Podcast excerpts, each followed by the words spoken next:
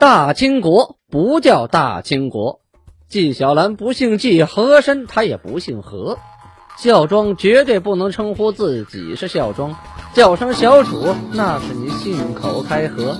摆手绢的都是妓女，可不是格格。皇上一年只上三天的大朝，太监一辈子别想把圣旨摸。山呼万岁万岁万万岁，在清朝压根儿他就没有过。要想了解真正的清朝历史，请听由俊贝勒播讲的《清空界》。听众朋友们，大家好。上次讲到清世祖顺治元年（公元一六四四年）农历的甲申年，用两节课的时间讲完了史可法给多尔衮的回信。这封回信十分经典啊，大家可以在网上查得到。八月初一日。多尔衮又做出了一个决定。先说这一天呢，是刑科给事中孙湘上了条陈啊，说刑法的四件事其中啊，第一条说定刑书，可刑书得确定好了。为说今天的这个司法呀，所遵的是明朝的顾虑啊，以前的，呃，就其中呢，科条繁简。刑法轻重啊，呃，应该呀做适当的调整，和今天的时宜斟酌呀啊审议啊勘定成书，布告中外，让所有人都知道，这样就可以使大家整齐划一，使奸逆无法隐藏，风俗啊有所稳定。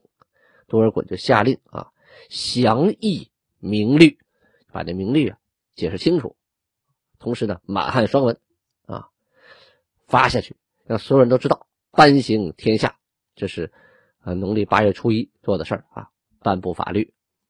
看看现在啊，这个北京城啊，一直在稳步的啊往前走，在治理国家，而这个南京城呢，乱七八糟啊。这个大顺军呢，它是更乱。但是除了大顺军之外，此时此刻啊，仍然有一股部队，有一个独立的政权，好久没有提到了，谁呀？就是大西军。张献忠啊，啊，张献忠啊，拿下了成都，杀了明朝的蜀王啊，就封在成都的王，当然也姓朱啊。大西军呢，是从今年年初的时候，由湖北打入了四川，一路进击啊，占了夔州，拿下了万县。六月份的时候，又拿下重庆，七月呢，又由重庆出发，水陆并进的。兵锋直指成都啊！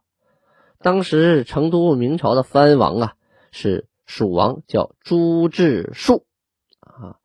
四五月这两两个月的时候啊，听说崇祯皇帝自杀了啊，就有想法想监国啊，两次想监国，当时啊都被巡按御史刘知伯等等人呐给力组织啊。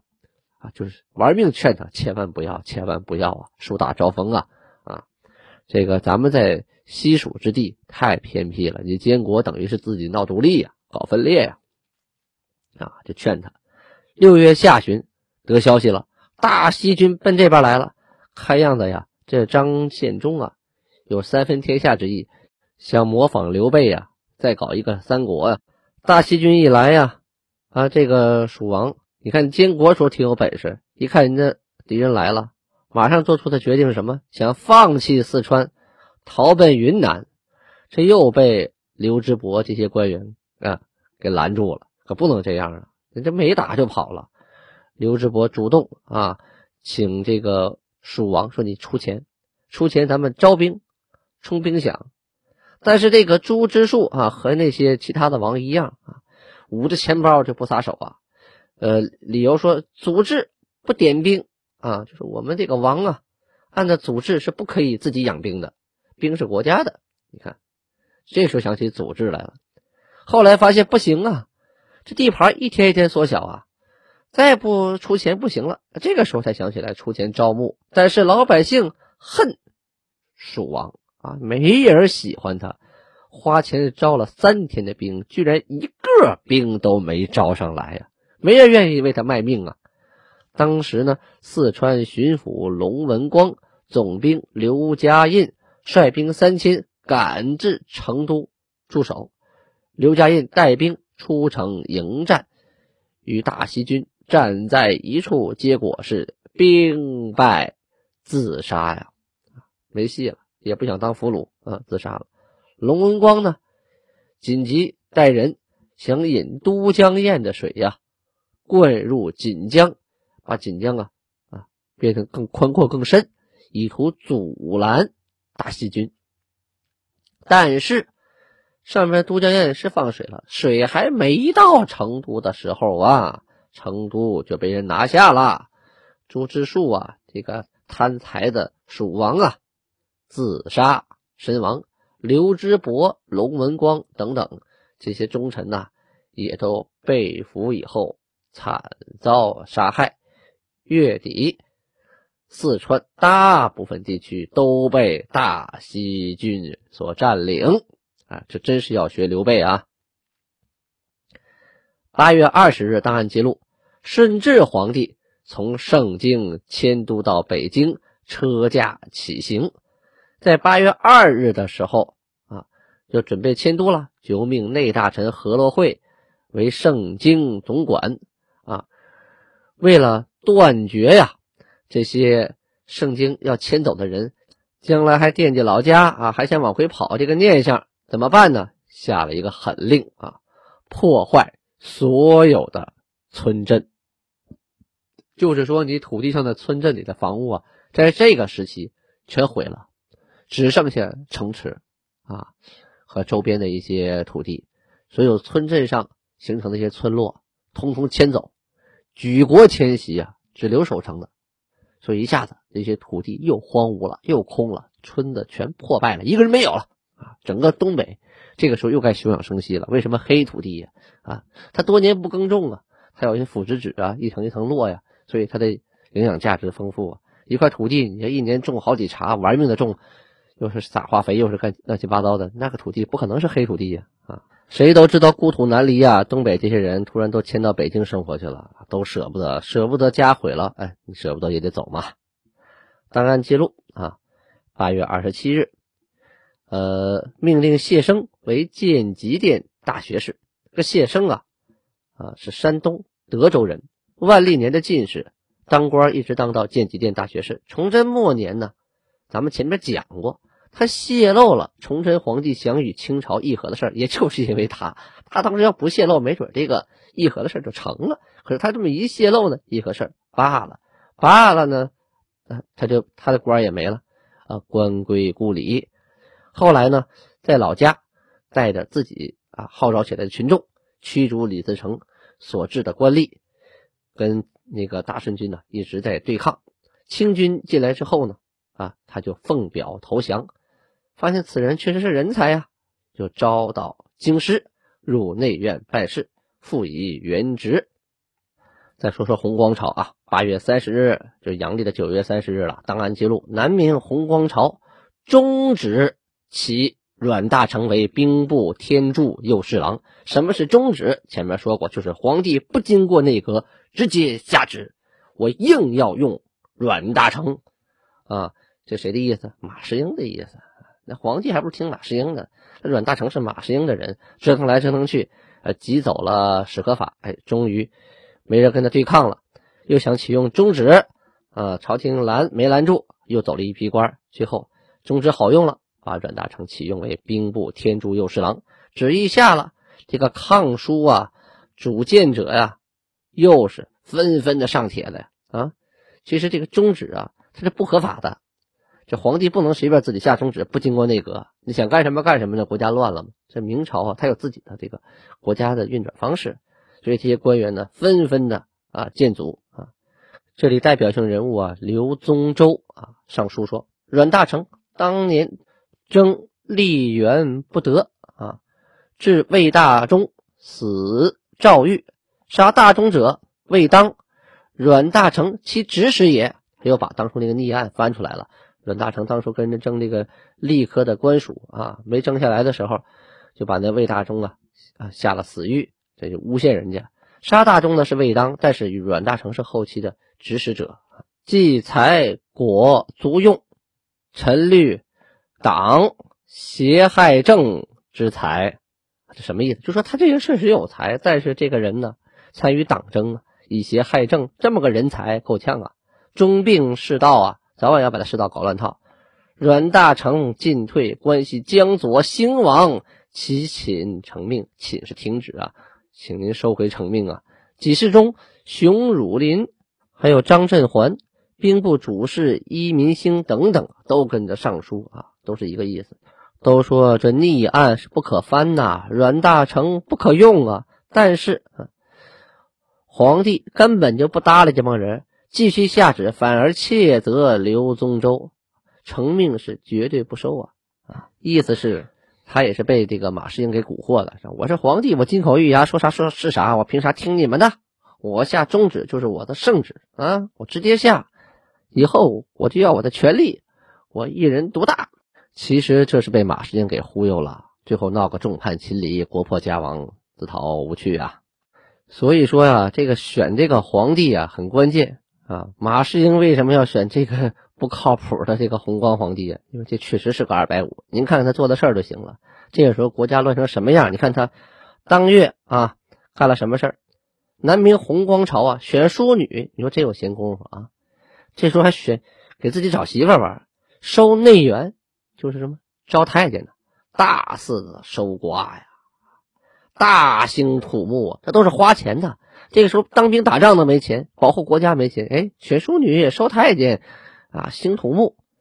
月初的时候，科臣陈子龙奏称，由中使四出搜相啊，凡有女之家，黄纸贴额，持之而去。吕景骚然，这什么意思？就说中使就太监呢，到处去抢人呢，看见有女孩，拿一个黄纸条，啪给贴脑门上了。这圣旨你不许碰啊，然后带走。你想这市井之间还不乱套了？谁家的女儿愿意这么被带走啊？啊！明旨未经有司，终使私自采搜，就说咱们没有经过机关，没有经过国家这正式下旨，这个太监下去抢女的，这不跟土匪似的了吗？这要干什么呀？这是啊，殊非法纪啊，这也属于违法行为啊！可太监又是您皇帝身边的呀，又前啊见收选内员，就选太监。律市井无极自宫西进，左果闻有父子同焉者，什么意思？就说呀，听说前边要招太监的时候啊，这市井这帮无赖啊，自己割掉自己的器官啊，玩了命的往宫里挤呀。昨天一查，果然呢，居然有父子二人，两个人爷俩商量好割掉器官啊，进宫当太监的，这能不乱吗？这帮太监父子两个不互相的。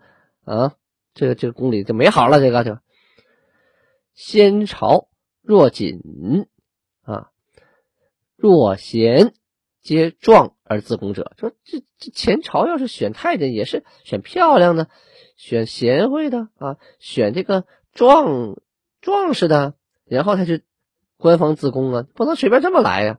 啊，御史朱国昌说，北城今未见官事。就是没有看见那个官府的告示啊，忽有棍徒少凶，就拿着棍子吹着哨的人啊，擅入人家，不拘女子长幼啊，不管那女孩是大是小啊，盖云抬去啊，逮着就抢。待云大者选侍恭维，小者教习戏曲。就说了，我大的我宫里伺候皇上，小的小的学唱戏去，叫他给皇上唱戏听。这个街坊缄口不敢一语啊！现在整个的这街道上啊，人人敢说一句话，一问谁家有女孩，都不说话啊！吓得老百姓啊，整个街道是鸦雀无声啊！二十六日传出太后要遴选中宫，以至于啊，道途鼎沸呀，这个马路上又沸腾了。民间为了避灾祸呀，这怎么办？不择配而过门啊！啊，就把自己女儿赶紧去嫁呀，看谁家有男的是单身。哪怕不是单身啊，只要愿意娶，赶紧的把我女儿娶走吧。你要娶走，总比进了宫强啊啊！你说大家都都这样了，没有一个人愿意嫁给皇上，这皇上还活个什么劲儿？本月十四日，以太后制啊，就太后来，御户部、兵部工部啊三部限三日内搜刮万金以备赏赐。什么意思？太后要赏钱，但是呢没钱，跟这三部说：“你们给我准备一万一万两那个白银，我要当赏钱用。”哎呀，十九日欲工部急修西宫之源，就我要住这西宫太破了，来赶紧给我修。客气告成，到点不行的话啊，我要收拾你，以居皇太后啊，并以宫殿陈设及一应器物之工料钱约数十万，令工部筹措呀。这工部尚书何应瑞、侍郎高卓这二位啊，苦于是点金无数啊，就恨不得自己会点金术啊！来，你金子、金子、金子、金子，我这我我省着我就到处搜刮老百姓去了，老百姓也没钱呢。最后呢，实在没招了，二位都跪在了皇太后面前呢，求您了，太后啊，能不能嗯简朴一点啊啊，能不能少收点银子呀？太后管你那么多事呢，不听，树上不来。你们两个砍头！这么昏庸无道的皇帝，赶上一个不靠谱的太后啊！这不顾老百姓的死活呀！这样的国家能撑几天？这现在想起来哈，这世上怎么还有这种人呢？没脑子到了极限了啊！不顾民间疾苦，在皇帝位置上就不知道自己是几斤几两了。那这种人还怎么怎么活下去的？他们的智商是不是有问题？还真有问题，因为他们从小啊生活在王的家庭，不愁吃不愁喝。认为天下就是自己的，啊，我要什么都得给，你们就像蚂蚁一样啊，就弄死一个人就跟踩死一个蚂蚁一样，所以这样人不爱民啊，那水能载舟也能覆舟啊，所以早晚啊，这国家灭亡那也就是时间的问题。有人说我要当皇帝，我就不这样。其实啊，多少人当皇帝奔的都是三宫六院哈，真正到了那位置上，就忘记了曾经的疾苦了。像这个，像清朝这个十三那个皇帝啊，个个都是勤政的皇帝，没有一个说像电视剧里是天天忙后宫那点事儿。尤其是像雍正，那是四十多岁当皇帝，他早就已经。现在你让你四十多岁还讲的这些男女间的事儿，哪有心思？突然给你个国家让你管，你不得鞠躬尽瘁啊？所以十三年的算盘皇帝啊，啊，康熙皇帝给他一个家当的时候，那国库空虚，还欠地方钱。等他去世的时候，给乾隆留下的是什么？那是一片祥和的景象啊，国库丰盈啊，而且贪官被他宰的也差不多了，所以乾隆才有那样的盛世啊。还写的雍正皇帝天天忙着后宫那点事儿，婆婆妈妈，他哪有那功夫啊？电视剧啊，不要信啊，它是娱乐大众的啊，它并不是那个历史的纪录片，人家是故事片，只要看着好看就完了，千万别把那个当历史。如果您非要穿越的话，哎，也别穿越到清朝，穿越到明朝啊。明朝皇帝可以不上朝，三宫六院有的是。哪怕你穿穿越到这个南明当弘光皇帝呢，女人也不缺啊，也不用打仗，但是活不了几天就嘎嘣了啊。南明不光皇帝昏庸啊，下边的将官也是水火不容啊，不停的内斗。九月初一，南明的高杰带着部队半路在土桥埋伏，袭击了黄德宫。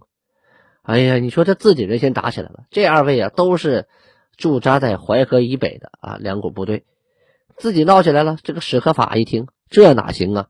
内讧不可有啊！赶紧去极力的和解。咱们前面讲过，江北这四镇呢，啊，在马士英的带领下，拥戴当今这个弘光皇帝，这个不靠谱的朱由崧啊当皇帝，所以他有功，有功的自然他就是属于勋臣呢，得封。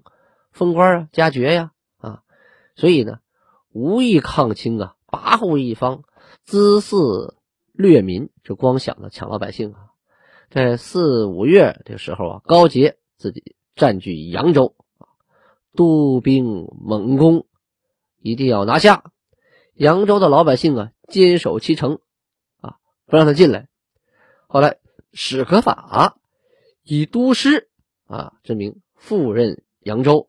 经过苦心的周旋呢，事态平息，但是四镇之间呢，彼此之彼此之间的矛盾还是特别深的。这个高杰与黄德公二人是形同水火呀，这不能碰面。呃，那个时候呢，黄德公的好友是登来的总兵，叫黄飞，到南京来朝贡啊，朝见，需要过淮阳的地面。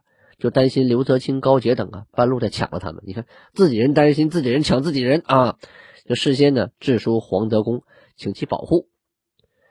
啊，等他到了，黄德功亲自率三百骑兵啊去迎啊迎黄飞，就是我亲自带着三百兵，我去保护你进南京啊。那高杰这边啊，也有人当兵的，呃，得到报告说，哎呀呵，他一下集齐了三百骑兵要干什么？是不是要偷袭扬州啊？抢我地盘啊？这麻烦了，暗中啊派兵埋伏在扬州的函关外，这个地方叫土桥，在这埋伏下来了啊，突袭了黄德功。黄德功啊，这三百人倒霉喽啊，全军覆没，全被杀了，只有其一人一马杀出重围。啊，保住了小命啊！这三百贴身的士兵，啊，死的真是冤枉啊！高杰呢，同时还派了一千多人偷袭黄德功的仪真军营啊，但是呢，黄德功的部下也发现了有人要偷袭，将他的一千多人全歼啊，双方啊互有斩获。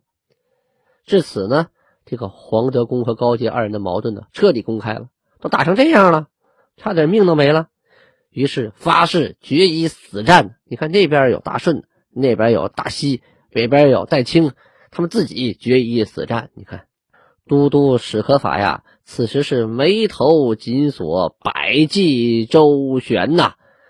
到底他能不能调节好双方的矛盾呢？咱们明天接着说。